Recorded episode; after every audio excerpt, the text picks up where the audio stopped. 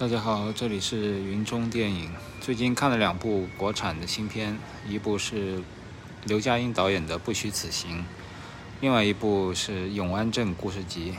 啊，魏淑君导演的。这两部片子，我们大概可以划分在艺术影片这样的一个范畴里边吧。虽然都是在商业影院上映的，呃，尤其是《不虚此行》，还有胡歌、吴磊这样的。当红的流量小生，所以我觉得这是一部主流作品，但是是有艺术电影气质的。也是因为刘嘉欣导演，呃，在零七零八年看了他的头两部作品，就是《牛皮一》和《牛皮二》，那么这两部是有实验性质的电影，我觉得还蛮值得大家推荐大家去看的啊。可能会看睡着，因为这两部片片子非常的极端，它都是把空间设置在自己家里，然后它是截取了家里的几个空间，比如说牛皮一，它是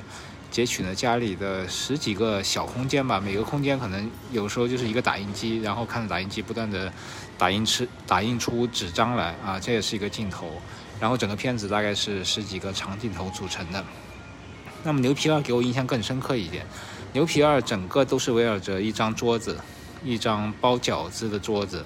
然后机位围着这个桌子，用不同的视角，俯视的、平视的、呃仰视的、全景的、特写的，就是整个机位围着这张包饺子的台转了一圈。当然这里面有人物，有呃父亲、母亲，还有呃导演自己，他们在包饺子，在聊一些事情，在聊家庭的。聊情感的各种各样的事情吧，就是从一个小小的饺子桌上，折射出了这个家庭的生活。我觉得这个片子《牛皮二》比《牛皮一》更加极端啊，《牛皮一》还是选择了家庭里的不同的空间，啊，有床上的，有桌子上的，有一个什么厕所的，反正我记不太清了。但是《牛皮一》是一个就已经是一个封闭空间，《牛皮二》是更加极端的一个小屋子里面的一个。呃，桌子空间，所以给我印象很深刻，就是他做的比较极致，呃，当然也是有很强的实验性质，但是他这种实验，你看的时候虽然是会有沉闷的感觉，但看完之后，其实它给你的思考空间和对电影语言的这样的一个实验带来的惊喜还是非常强的。所以事隔十几年之后再看刘嘉欣导演的新片《不虚此行》，又是一个比较主流的叙事吧。很多观众看完说这是一部日本小清新也好，日本治愈系也好，都是有一种日本的清冷范这样的感觉的一个片子。那么我看完之后也确实觉得他把北京像八宝山啊、殡仪馆啊、动物园啊选取的这些呃大的场景，然后还有街上，还有北京的一些市井，他都拍得很清冷。呃，这点我还挺喜欢的，因为北京就是一个。不是那么清冷的一个城市，它比较热闹，比较平坦，呃，可以说是比较开阔。就北京的美学有一种冷冷的疏离在里边，但以前有，呃，很少有导演拍出这一份清冷。那么刘嘉欣导演，我至少觉得，呃，他的一系列的外景和对北京空间的掌控，呃，我看的时候觉得还是挺有收获的，还挺有意思的一个角度，一个视角。当然，这个片子整体是。有点像入殓师式的叙事啊，通过一段又一段的悼词来交代一个又一个的人生。最后第三幕是交代这个编剧自己，也就是写悼词的人，呃，这个文善本人的一个生活。然后这个片子有点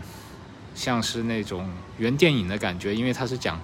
编剧在写一个编剧的故事嘛。然后里边还呃自我解构了自己的第一幕、第二幕、第三幕。呃，他是有个结论，就是大多数的人生都是在一个剧本的第二幕，就是一个发展阶段。第一幕就是一个提出问题嘛，先交代你的背景，然后提出一个问题。第二阶段呢，就是鸡毛蒜皮的去发展这个问题。一般电影的第三幕、第三阶段就是解决问题，达到新生。但是普通人可能永远都是处在第二阶段，就是鸡毛蒜皮的问题越来越多，然后不知不觉的在解决这些问题的过程中度过了一生。也没有得到什么升华，也没有得到什么答案。大多数人的生活就是这样。当时这个呃《不虚此行》这个电影里面提出这个观念的时候，就是大多数人的人生都是第二幕的时候，我觉得还挺有意思的。因为我特别想看到他第三幕是怎么去呃回应这个设定的。如果第三幕也是像第二幕一样，继续把这些问题给，呃，也不说升华和解决，而是把它，呃，展现到更深入或者是更奇妙的一种，呃，走向或者是故事的深度，啊，用形式或者是故事的深度来去，呃，对应或者是反转第二幕的话，会挺有意思的。那么刘刘嘉欣导演，他也是作为一个资深的编剧了，也是电影学院的老师。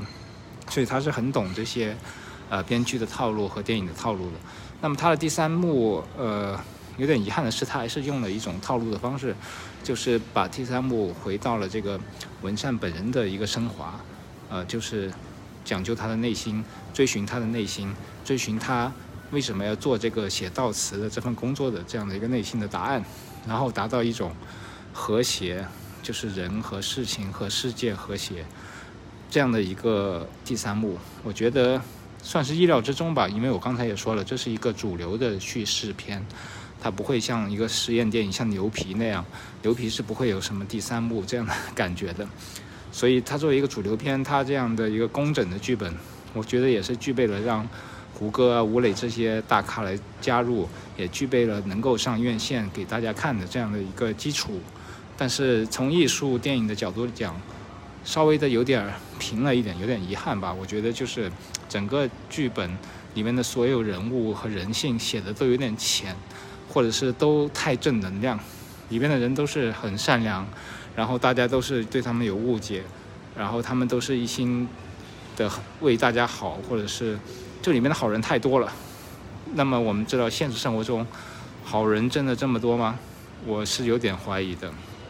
然后所有人在对。逝去的人的感情和感怀都是比较单一的正能量吧。当然，我可以理解，作为一个这样的剧本，呃，它的正能量是需要过审也好，需要对这个整个编剧的这个世界观，因为他是刘嘉欣也十几年没有拍片子了，他这个对生与死的考虑，肯定是会选择更善良、更正向的一面。这一点我也是非常 能理解的。所以说这个片子很多人觉得像是日本的治愈系嘛，因为治愈系肯定就是比较正能量的，它不能有太多的黑暗面或负能量的东西加进来，呃，因此可能深度和层次度稍微有点欠缺，但整体的完成度，我觉得，尤其是电影语言上的这种熟练程度还是非常到位的，就像。我之前说过，这个牛皮一二两部是一个小空间里面去做道场的这样的一个镜头调度。那么《不虚此行》里面也有一个类似的，就是主角文善住的这个小小的北京的 出租屋里面。然后这个屋子其实相对于一个人住的地方，其实已经有点大了，因为它有几个空间，有阳台，啊，有这个反正有一个稍微大的一个阳台，有呃客厅，有。卧室有厨房，就是它相对来说已经对一个人来住的话，它有很多的表现的可能性和空间性。然后在这个相对单纯和封闭的文善的公寓里边，那刘嘉欣导演就展示施展开了他的对不同的角度、不同的角落的这种关照和展示，不同的焦距的镜头、不同的机位，然后一些生活细节的特写。我觉得把这个文善整个空间啊，通过不同的光线、不同的呃每天的早上啊、傍晚啊、中午啊，就是夜晚呢，这些布光的和视角上的和机位上的这种交叉呃多样性、丰富性，都是让他把这个整个文善的空间，他住的地方更加内心化了，也更加具象化了，就是很电影式、很电影语言。就这一部分，我觉得在电影语言上，呃，纯电影的这种努力上，刘嘉欣导演还是非常成功的。那么说完这个《不虚此行》，再说一说《永安镇故事集》吧。刚看完这部，其实在影迷圈内比较火的，他在戛纳去了导演双周嘛，在平遥电影节上也得了奖，然后很多在现场看过的观众都好评如潮，说是电影节看氛围特别好。那么，由于我们不是在电影节看，在普通影院看，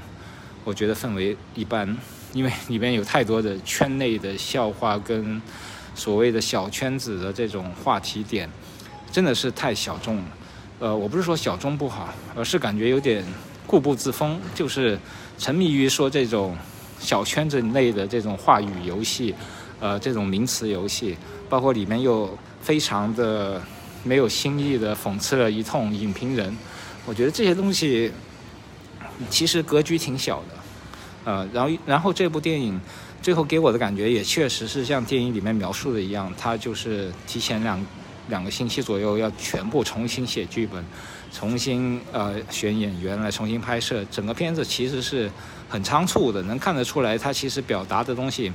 并没有形成一个合力，只是用一些小聪明把三个故事串了起来。那么每个故事其实表达的东西都相对浅层，甚至是有一点点。我觉得不是很可信啊。第二个故事，像杨子姗扮演的那个从这个小镇里出去的姑娘，我总是觉得她不太像本地人。然后就是有很多我觉得在这种真实的层面上不是很能说服我的地方，就是显得出是技巧来去完成的这个作品。所以它整体上呃讲的东西又没有是特别的打动人或者特别深入，还是电影圈里面的那么点事儿。呃，里面有一些女性觉醒的东西，但是我也觉得真实度不是很够，所以这个片子没有我期待的那么好看了。然后我觉得，呃，魏淑君导演还是一个特别有技巧、特别聪明的导演，所以里边小镇风情这部分的镜头，包括到后面的《Don't Cry for Me Argentina》，配上的三条线索的那种呃影像的叙事感和影像的这种呃体。就是说一种体验感也好，或者说他的天赋也好啊，就影像的天赋还是特别强的，尤其是最后镜头，能看得出来这个导演是非常懂电影，呃，非常有这种电影语言感觉，能够组织出很好的呃视听语言素材来去打动观众的。但是这个有完整故事集整个在剧本上和在很多制作的，就是根基上是不稳的，所以这个片子给我的感觉是，呃，小聪明来救场，这种感觉特别强。那么希望他的下一部作品会更扎实的去呃推进，然后让我们看到他真正的对一个很扎实的故事进行他具有天赋的这个电影语言的创造。呃，然后最后想说一点就是，中国艺术电影真是太难了啊！这两部片子，呃，像《永安镇》的票房就二百多万，肯定是非常的不理想的，因为这个片子光是宣发包括制作，肯定是远远不止这个价格。呃，然后不虚此行。呃，由于有这个胡歌和吴磊，呃，整整个这个阵容好像很商业的带动之下，那么票房我觉得也是不是特别理想。那么近一两年中国艺术电影的票房其实是会比以前我觉得是更，呃，更不乐观吧。啊，虽然有这个引入尘烟这样的一个特别的例外的一例子，但那个是通过抖音的那种。有点像虚假宣传也好，或者是热门传播也好，很难复制。呃，像是《地球最后的夜晚》那样的，呃，就是可以说是虚假宣传那样去造一个势，然后赢头一两天的票房，这种事情，可能很多拍艺术电影的人也想去尝试去实验吧。所以《有完成故事集》开始它的宣传的点，也是说是什么爆笑啊，呃，用一种喜剧的这种面貌，包括预告片剪的也是一种喜剧的形式。呃，来去吸引观众。虽然这个喜剧我都说了是一个小圈子的喜剧，对于普通观众是完全不起效果的。但是很多艺术电影的宣发确实也是特别困难啊，因为它的内容本身并不具备一些爆点或爆款的一些卖点，所以它只能是从里面抽取一些元素，呃，来做一些推广。这个东西肯定是会有一点点欺骗或误导观众的这种可能性了，但是目前中国电影艺术电影想获得票房，可能好像也大家也只能用这些招，要不然就很难去精确的锁定。其实看这些电影的观众还是有的，只要创作者你别把这个片子拍得特别贵，动不动就七八百万、上千万，那真的是回不了本。加上你的宣发成本，呃，最少全国一铺拍也得几十、一百万的。所以说，呃，做一部艺术电影，你光是要发行回本，可能你的票房都需要有两百五十万以上，才有可能在发行上回本，还不算制作。制作如果你再花个几百万，那剩下那个一两千万的票房，或者是卖流媒体，能不能回本，这是一个很大的问题。所以我觉得现在大多数艺术导演应该拍的都是一些亏本的电影，绝大多数吧。呃，然后这样亏本，投资方是很难跟你继续的合作和继续的把。呃，你的这个个人的风格去，呃，进一步深入，进一步去，呃，呈现的。所以这一点就是艺术电影如何回本如何回收、如何控制前期成本，是一个大家，呃，在拍这类电影时，我觉得所有导演都要面对的一个问题。啊，这个话题很大，以后有机会再和其他导演一起来继续聊吧。我觉得每个导演都有自己的高招，所谓拉钱的也好，卖钱的也好，应该都会有自己的一套系统。对于这一套系统，我觉得还蛮感兴趣的。